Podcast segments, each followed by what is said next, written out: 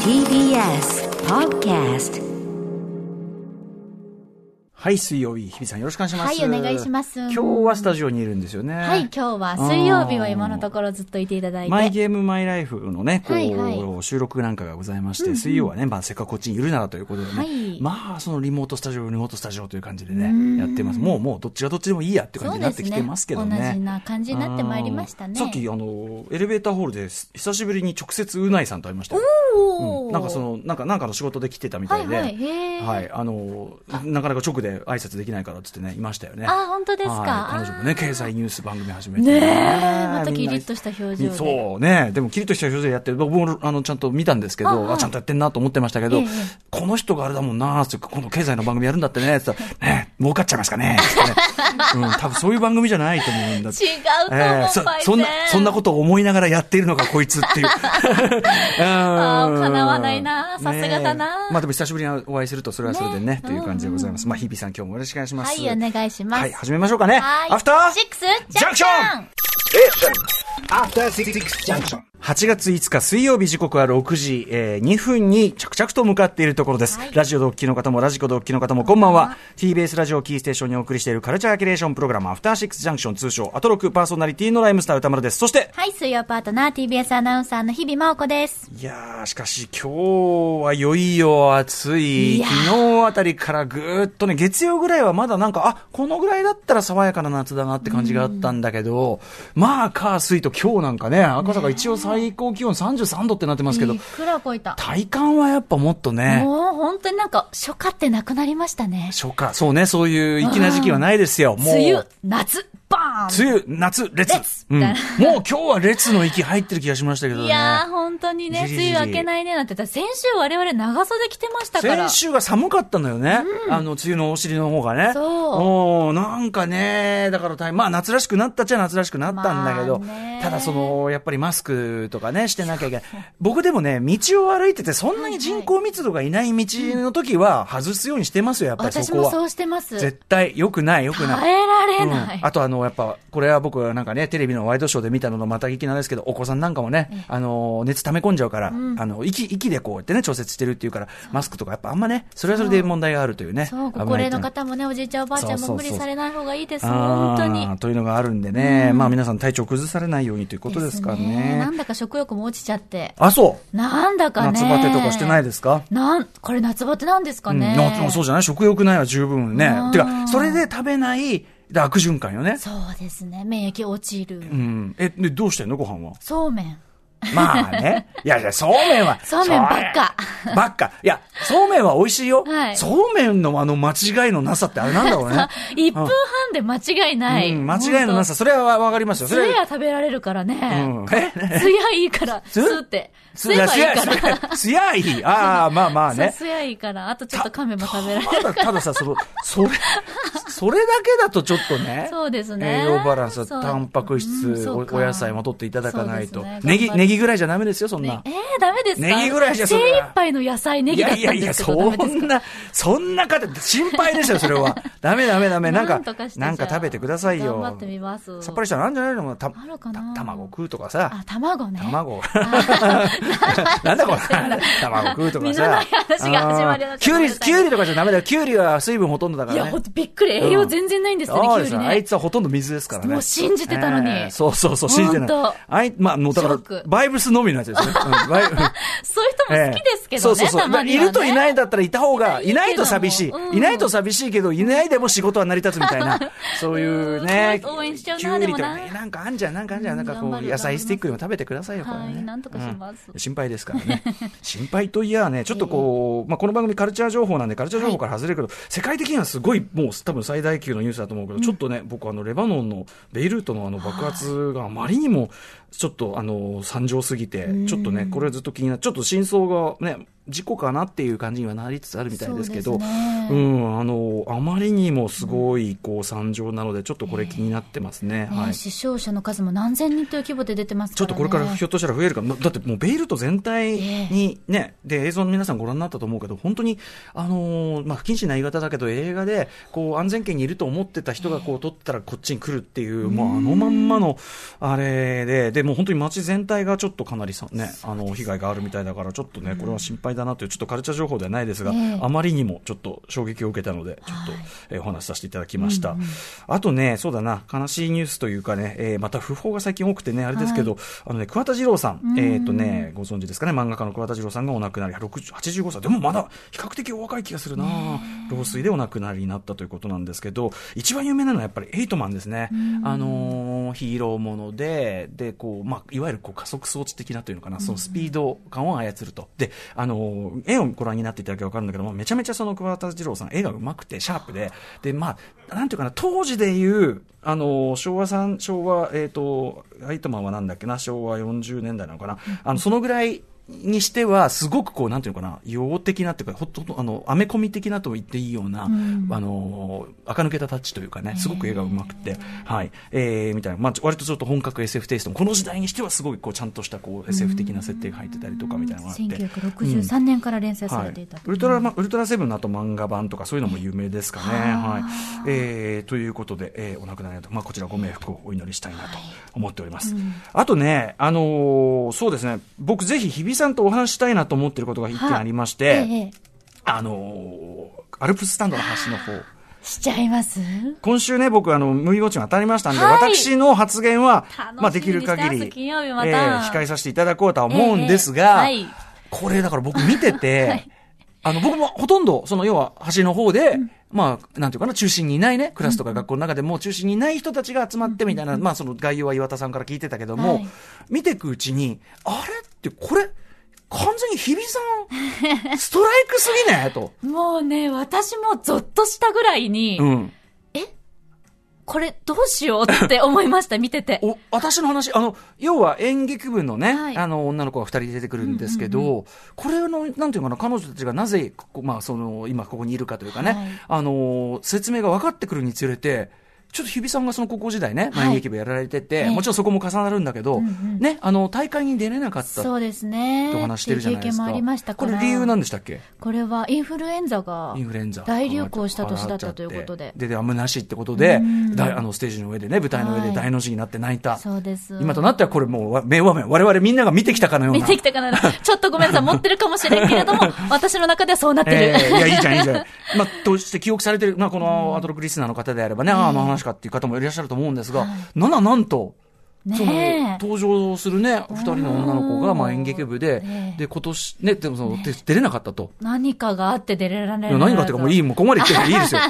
いや、インフルエンザで。いやいやいやいや、と思って。ねえ。だからもう、ただでさえ、この先に言っちゃいましたよ。ただでさえ素晴らしい作品でした。僕ももう本当にわしづかみにされるはい内容で、あの、映画館だから我慢しなきゃっていうぐらい泣くのをこらえてたんだけど、これ、そう見ながらね、自分がこうな泣くのっていうか泣いてんだけど、こうなってる時に、これ日比さん大丈夫かと。生きて、生きて劇場出られるのか。歌丸さん大正解。うん頭から泣きっぱなし。あ出だしから。もうダメ出だしのもう、あの、高校演劇っぽい掛け合いっていうんですか、うんうんうんちょっとこう、なんていうのか、小規模な笑い取りに行く、はいはいあのテンポあ感ー、セリフの短さ、はいはいはいあああの笑いのレベルあ、れがやっぱ演劇の中でも高校演劇館なんですね。なんとなく私の中での高校演劇館で、こうんうんうんう、クスクスってこう、へー劇場かうんうんら笑い声が聞こえてくるような、笑いの取り方もうまかったね。はい、うんうんで、なんかもうその掛け合いのテンポ感、間合いだけでもうちょっと、やばいって思って、うんうんで、やっぱりだんだんこう、あ初めてその台本自体を見たことがうなんんかうんうん読んだこともなかったし、舞台も見たことがなかったんですけど、いや、もうセリフの一つ一つがもうとにかくですね、ツボをこうゴリゴリゴリゴゴリリゴリ押してきて、うんうんもう涙腺がドバドバドバドバ緩結み構まくり。結構初期段階から。もう言んん葉一つ一つがもうなんてこんな粒だった素晴らしい言葉なんだろうっていうのがたくさんありすぎてあーうんうんうん、もうあの、終わる頃にはマスクびしょびしょ。 涙 で。もう息できないぐらいびしょ びしあょ。の、あの ーなんだ、あの、昔 CIA がやってた拷問みたいなことで ぬ布かけて水かけるみたいになっちゃった。あーみたいな。でも、だから、かっこつけてるんで、誰も見てないのに私かっこつけてるんで、やっぱタオタオルで濡拭うのも恥ずかしいぐらい泣きま始あめちゃ映って。画館で泣くの恥ずかしいよいねや。、もうでも本当に、もし私が高校の先生、学校の先生だったら、私、この夏休みの課題にします。ああ、なるほど。全員見に。に行ってくれって言いたいくらいに、あの、しかも全ての立場の人がちゃんと描かれてるもんね。本当に文化系しかり、体育会系しかり、うんうんうんで、その、まあ、一つ私がすごく感動というか感じたのは、はい高校演劇と映画の違い、良さでもあるんですけど、う高校演劇だとやっぱり全部大きな声で言わなきゃいけないから、あーはいはいはいリアクションが、え何とか、んうんうんうんどうしてとか、えっていうのもうんうんうん大きな声になると思うんですはいけはいはどい、それは映画のやっぱり音質の良さであっうんうたんうんうり、ん立体感の良さで、えあえってこう小さい声になるリアクションっていうのうはんうんう多んうんうん分高校演劇ではなかなかできないのうんうんうんうんで、そういうのもやっぱりあー高校演劇のぎの台本を映画化しうんうんはいはた、いよりこう立体感、世界観が広がるっていうのうんうんはうん感そうか感心しました。そういう演出の部分でも、まあ、映画化においての、その、まあ、上場秀夫監督のね、演出っていうのもね、はい職人聞いてるんでしょう監督としてのねえ。だいぶまたね、そのね、あのー演劇からはアレンジしてる部分も多いみたいで、あのね、なんと吹奏楽部のね、あれは、あのー、元の舞台では、あの、名前しか出てこないっていうか、ええ驚きあの直接はました登場しないっていうことなうのんこれがまたね、良かったりするし。たまらんですね途中でだから僕はそのさそのオープニングでショットでこうポンって肩を叩かれて、でこう呆然とでなん最初なんだかわかんないんだけど、うんそれが実はその要は、ね、演劇あの今年出場は諦めなきゃいけないという場面だったことが判明する、ええだからこの辺りであれちょっと日比さんこれは。私は、私、多分テレ、家で見てたら、一回一時停止して、一回整理します。ちょちょちょっと待って、ちょ私、ちちょょっと待っちょて。みたいな。でさこれダメだな俺も話し ちゃうなあのやっぱすごく良くてさでその最後の方でいろんなことがもう波状攻撃のように、まあ、伏線の回収と、んそうそのなんていうかテーマ的な着地っていうかさ、うん見事にさ俺ももうね途中でもういい と。もう俺は十分泣いとるし、十分わあの魂をわしづかみされているため、これ以上俺を感動させるのはやめろっていうちょっとゆっくりやってくれっていうぐらいの、75分ってパッと見られていいですねなんつって先週言いましたけど、もう全然パッとなんて見られるわ けがない。濃い濃い75分だったな本当に、いや、特にね、今年はね、新型コロナウイルスの影響で、しょうがないっていう経験をね、そう、しょうがないがキーワードになってるんですよね。した学生さん、学生だけじゃなくて大人も、ええ私もいくつかそういう経験しましたかうんうんはいはいはらい、なんか今この梅雨が明けて夏が来て、本格的な夏が来て、でもまだしょうがないが続く生活が不安な中ではいはい、見るアルプススタンドの端の方、確かにこんなに響く映画はないです、うんうんうん本当に。確かにこの夏いろんなこと、それこそアトロックね、後ほどあのお知らせもしますけど、アトロック、えーティーンウェーブス、ええこちらでも関係しますけどね、いろんなことをこう、まあ、まあ大人も含めてですね、諦めざるを得なかったかもしれない、人が多かったかもしれない、この夏という時に、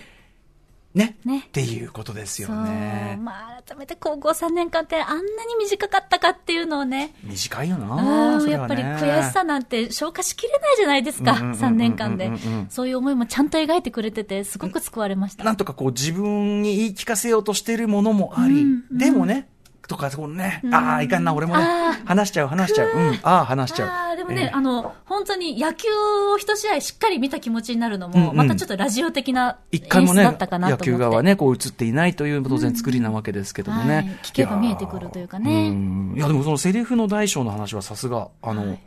日比さんの目の付けどころ。なんとなく、うんうんうんでもあの衣装の選び方であったり、あの位置の配置の仕方だったはりっていういのはいはちょっと舞台的な、うんうんうんあのこう縦横の距離感であったりっていうんうのは、うんはあの舞台と同じような演出を意識されてるのかなと思って、そういうところもリンクして楽しかったです。あのね、ジョージ秀夫さん自体があんまり会話のこう切り返し、カットバックとかをしない、もともとそういうね、こう、要するにまあ早撮りってこともあって、っていうのもある、まあ、そこの手法的なところとの食い合わせもいいっていうのもあるんでしょうね。だからそういう、はいこう、ワンカットで撮るのは慣れてるっていうね、会話でね。うん、なんてこれもう入っちゃってる よ、これ。